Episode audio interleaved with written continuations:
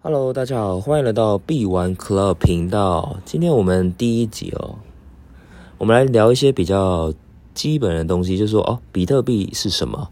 那比特币现在还可以进场吗？可能有一些朋友在观望，在去年开始就观望，当初三四千美金一颗，涨到今年 all time high 的时候是六万多美金一颗，然后就可能会很感叹说，哦，我怎么没有进场，没有上这波车，很可惜。然后结果可能今年五月多的时候又暴跌五十到六十趴，然后又觉得啊很害怕，我在观望好了，不知道还会不会再继续再暴跌下去。那对于这样的朋友，今天听完这一集，可能会有一个大致上的了解。然后，那如果要进场的话，又应该又以什么方式进场，用什么策略、什么心态会比较好呢？那我们今天就来聊一聊。那在聊这个话题之前呢，我来讲一下这个频道呢。币玩 Club 频道是主要是在讲加密货币的资讯、新闻，还有我的投资的投资加密货币的的过程经历嘛。然后我成立这频道的原因，主要是因为有些身边可能有些朋友会一直问我说啊，还可不可以呃投资加密货币啊之类的一些问题。那我就想说。讲的蛮累的，那我就干脆用个频道，然后也不用再讲。然后如果之后有人朋友问的话，我就可以说：“哎，你去直接听我的频道，我就不用再讲很多次这样子。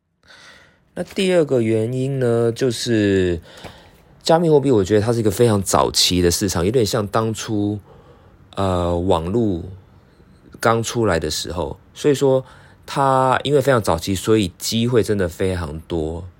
所以我想要分享各位。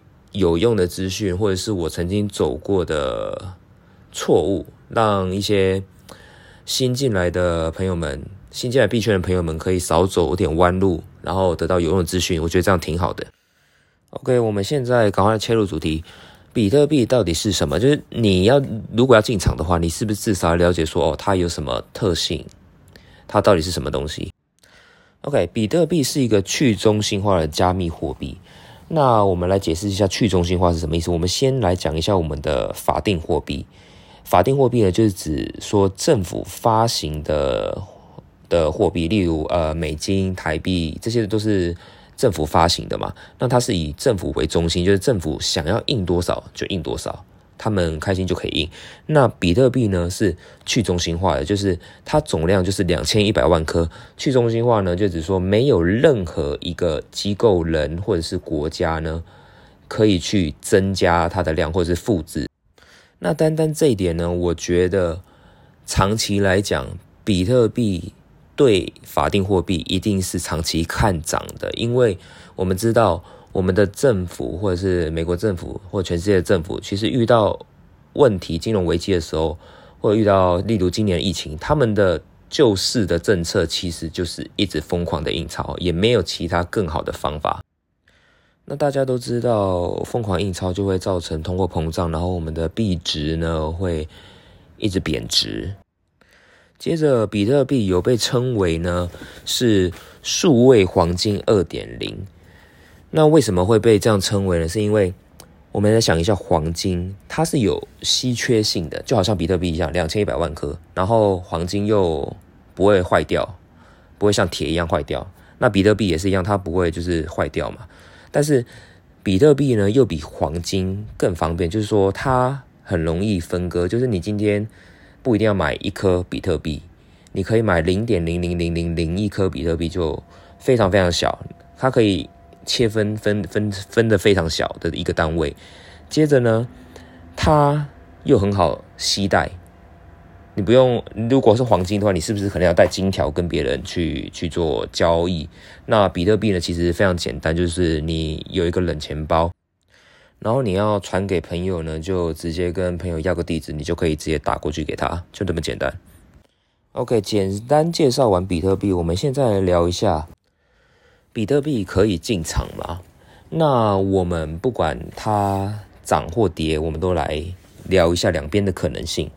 那我们先来聊一下比特币跌，或者是说归零，这个可能性在哪里？因为啊，其实很多媒体啊都会说哦，比特币有可能归零，确实有可能。那我们来看一下这个可能性在哪里。我觉得比特币如果归零的话，不外乎就是它的去中心化的这个特色没了。就是说，今天可能是骇客呢，他可以自己产出比特币，他可以自己产出，一直印出比特币，或者呢，他可以随意，骇客可以随意篡改你的比特币的数量，那比特币就会这个系统就会崩塌嘛，那它一定会归零。但是我们可以发现，就是比特币其实问世现在来讲呢，已经诞生十年多了，那它都还没有被攻破，所以说我觉得相比来讲呢，它已经是一个比较稳定的，就是应该说归零的几率会小很多。然后第二个呢，我是觉得说，像今年呢，其实非常多的机构上市公司。呃，最有名的就是 Elon Musk，呃，特斯拉的执行长，他们他买入比特币嘛，还有呃，Michael Saylor，Michael Strategy 的 CEO，然后当然很多大型的资产管理公司，类似 Morgan Stanley 跟高盛，他们现在也提供比特币产品给他们的投资人。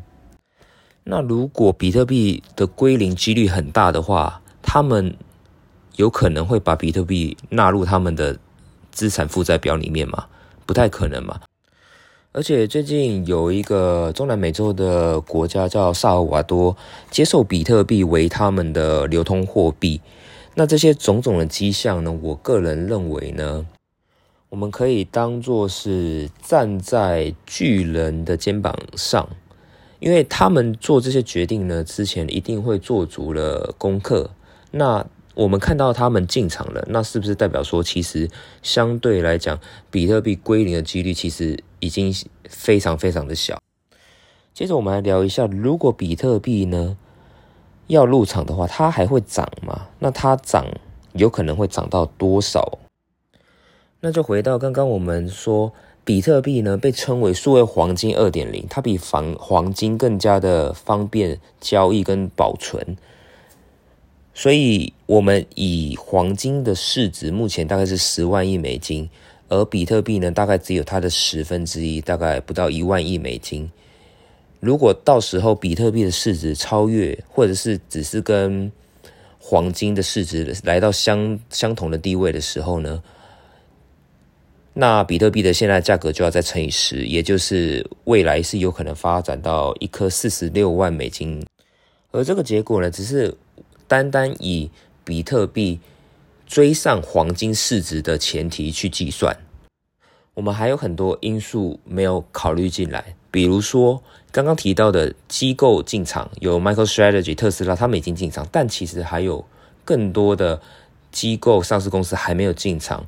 比如说 Facebook、Amazon、嗯 Google，然后 S M P Five Hundred，就是美国前五百大市值公司。这些都还没有进场，所以比特币成长的空间还很大。另外，我们刚刚提到了，其实我们现在可以发现有一个趋势，就是说国家呢，他们没有渐渐没有，已经发现没有办法消灭比特币了。那现在他们有点在渐渐接往往渐渐接受这个市场前进。的趋势，你可以看到各国呢都渐渐开始立税法啊，要监管啊，要你赚的钱啊要课税啊。台湾也是，最近金管会也开始在搞这个虚拟货币的相关的法条嘛。看这个趋势，假如未来各国呢渐渐接受比特币，那比特币未来很有可能会成为一种主要的投资商品，而现金呢？主要的投资商品有股票、房地产、呃商业地产，还有债券，这些市值全部加起来呢，是比特币的几千倍吧？大概因为太多，差太多了，所以说比特币呢，目前真的是在于非常早期的一个阶段，市值还非常非常的小。基于以上我个人的看法呢，我自己认为。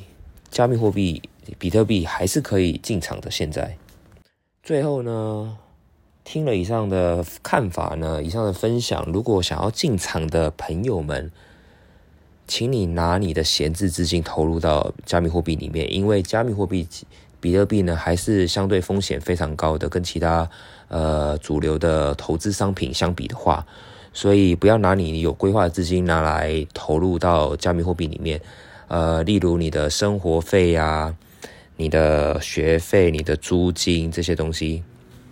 接着购买比特币的方式，我会建议。要么采取定投的方式，比如说一个月投入你的薪水百分之一趴到五趴之间就好，小小建仓，每个月定投，或者是每两个月定投，这看个人的呃的策略。然后或者呢是在下跌的时候再进场，因为币圈最不缺的呢就是下跌的机会嘛，最忌讳的就是追高卖低。接着，最后呢，大家应该常常听听到网络上或者是新闻媒体会报道说，呃，有人投资加密货币被偷啊、被骗这两个样东西。那我们今天很简单就可以解决这个东西。首先，请你选择有名的交易所，请你不要选择一些奇怪的网站，说会帮你投资加密货币。会帮你赚几千趴、几百趴一个月，还是几天回报给你？这些都是骗人的资金盘，请你选择有名的交易所。所以我会在下面呢提供两个交易所，一个是币安交易所，目前是世界排名第一的交易所。接着呢是一个台湾的交易所叫 Max，那它呢是有银行信托的交易所。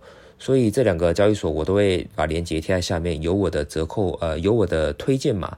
用我的推荐码去注册的话呢，享有手续费的折扣。那今天的分享就到这里，喜欢的呃喜欢我的资讯，请帮我分享跟订阅。那我们下集见，拜拜。